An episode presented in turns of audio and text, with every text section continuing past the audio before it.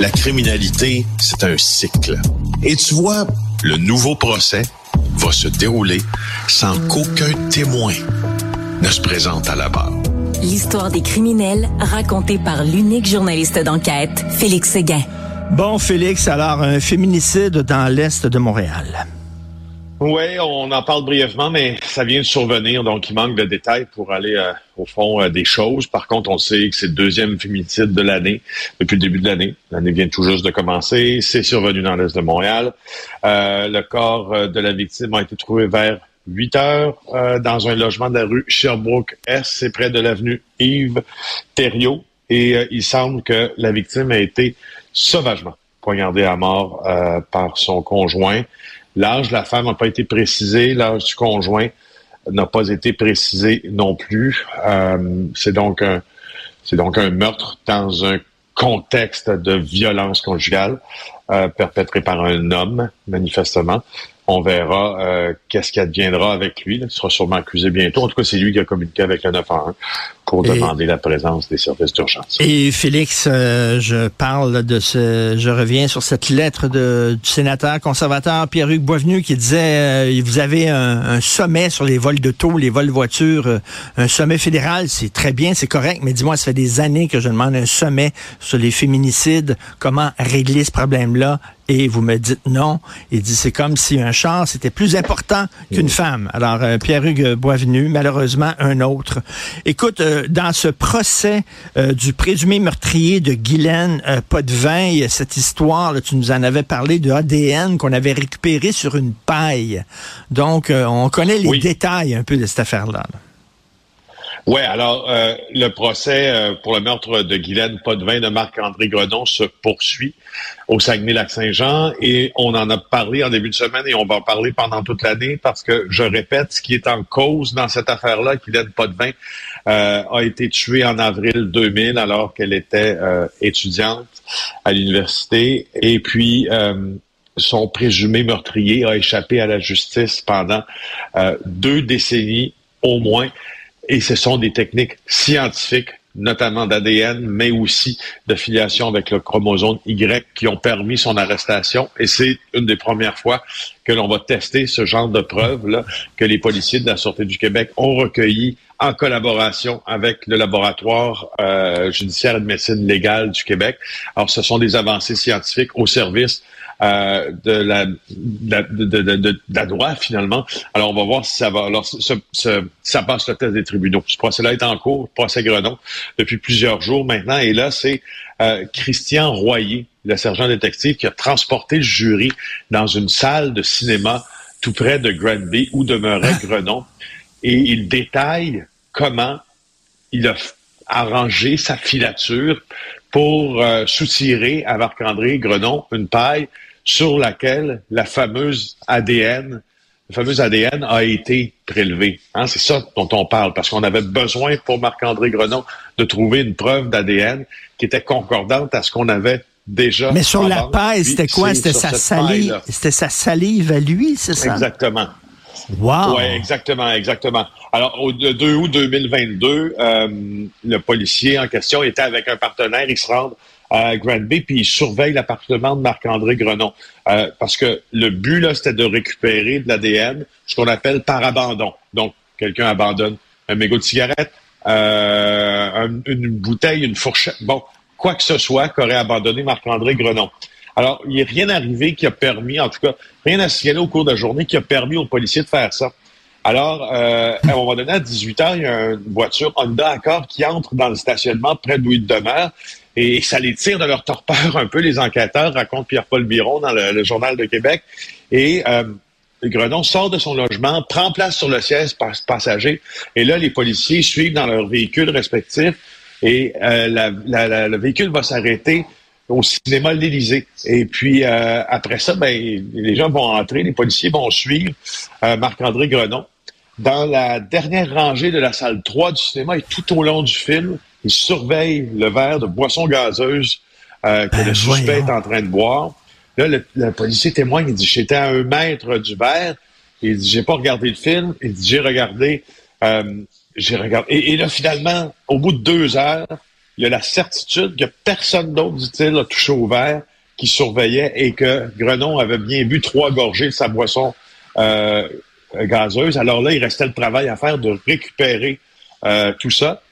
Alors, il a suivi encore une fois de près le suspect et la femme qui l'accompagnait jusqu'à temps euh, qu'il se trouve près des poubelles de la salle.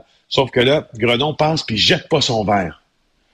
Qu'est-ce qui arrive? Garde des mains. Alors, il bifurque puis se dirige vers une autre poubelle plus isolée. Alors là, les enquêteurs revoient toute leur technique, s'en vont à l'autre poubelle. Bref, quand il a mis le verre dedans, l'enquêteur s'est collé derrière, un pas de lui dit à témoigner de policier, puis il s'est assuré que personne d'autre ne passe derrière parce que tu peux pas garantir que le verre n'a pas été souillé par un autre ADN. On se comprend. Elle a ramassé le verre. Et il a ramassé le verre et là, c'est ce qui, c'est ce qui produit, euh, c'est ce qui a été produit en preuve. Là, ils mettent ça dans un sac de plastique et là, ils arrivent là-bas au laboratoire, puis là, ils sortent la, la, paille avec des gants et tout ça, puis là, ils voient avec le microscope qu'il y a de la salive sur la paille. C'est fou, raide. Fou, fou, fou. Quelle histoire comme disait le procureur de, la couronne en ouverture, là, euh, euh, la science, dans ce cas-là, euh, permet de voir ce que les yeux ne peuvent pas voir. Je, te, le paraphrase, là, mais c'est un peu ce qu'il nous disait. Wow. Et à JE ce soir, c'est vendredi, JE, qu'est-ce qu'on va voir? Hey, on va voir une superbe histoire d'hyper-trucage. En fait, le débat sur l'intelligence artificielle, Richard, tu, tu sais, l'éthique autour de l'application de l'intelligence actuelle fait, débat. Euh, et, nous, on a décidé d'aller regarder vraiment pourquoi ça fait débat et qu'est-ce qui se passe quand on met l'intelligence artificielle au service du mal?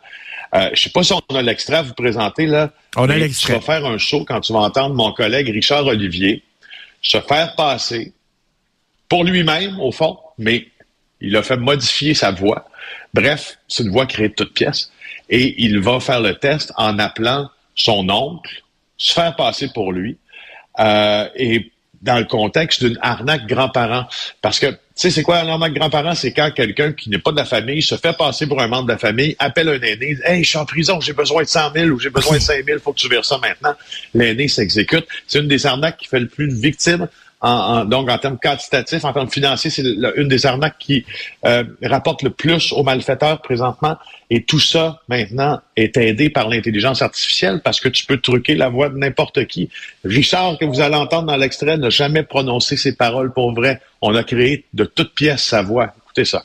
Le test ultime, c'est aujourd'hui. Dans mes mains, deux GoPro. C'est le jour J. Ma voix de synthèse le convaincra-t-il de me préparer ce que je lui demande? Ma cousine complice installe une caméra qui va capter sa réaction. Nous sommes garés devant chez lui.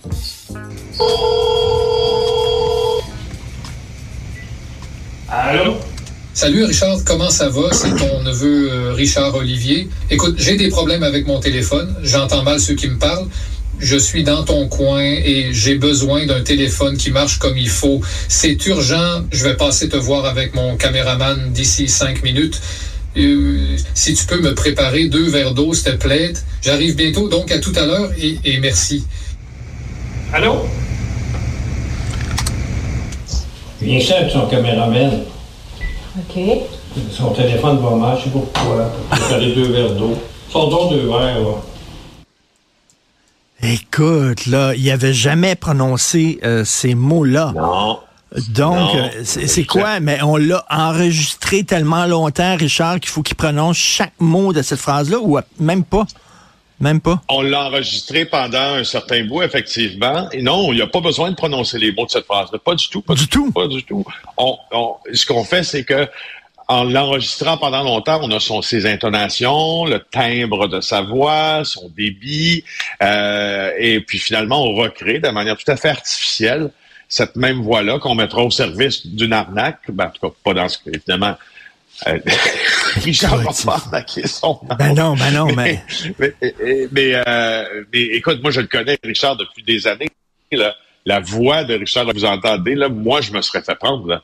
C'est sûr que c'est un peu formel comme ton, ça fait moins de discussion, mais Mais je me suis, honnêtement, c'est ça, c'est c'est fou. Non, non, mais c'est inquiétant. Écoute, euh, euh, Thierry Ardisson, qu'on connaît, là, qui, qui, qui, animait Tout le monde en parle en France, euh, il, y a, y avait une émission qui s'appelait L'Hôtel du Temps, euh, il y a quelque temps, en France. Il interviewait des morts.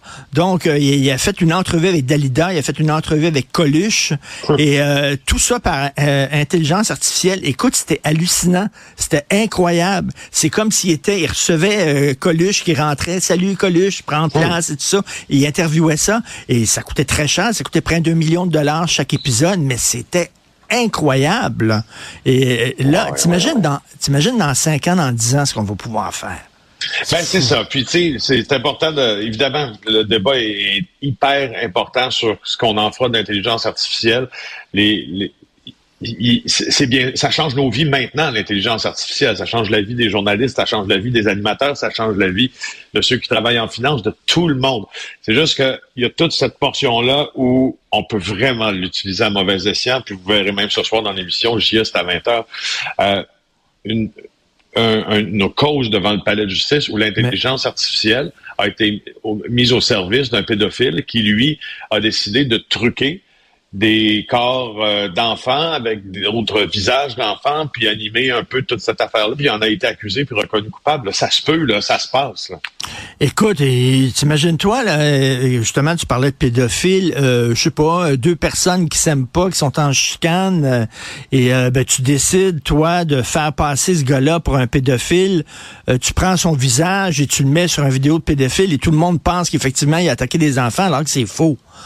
Tu sais, qu'est-ce qu'on va, euh, ça, ça, va être, ça va être extrêmement difficile maintenant de savoir. On va avoir besoin d'une certification en disant cette image-là que vous voyez a été certifiée euh, authentique par des experts. Vraiment ça. Peut-être on a besoin d'un certificat, peut-être d'identité numérique. Espérons juste qu'il ne sera pas délivré par un ministère québécois. Il y a eu beaucoup de problèmes en cette matière. Tout à fait. Écoute, très hâte de voir ça à JE. C'est quelle heure déjà? C'est à 20h ce soir, puis il y aura diffusion tout le week-end à 13 et 19h sur LCL, Richard. Très hâte de voir ça. Merci. Bon week-end, Félix Seguin. Salut. bye.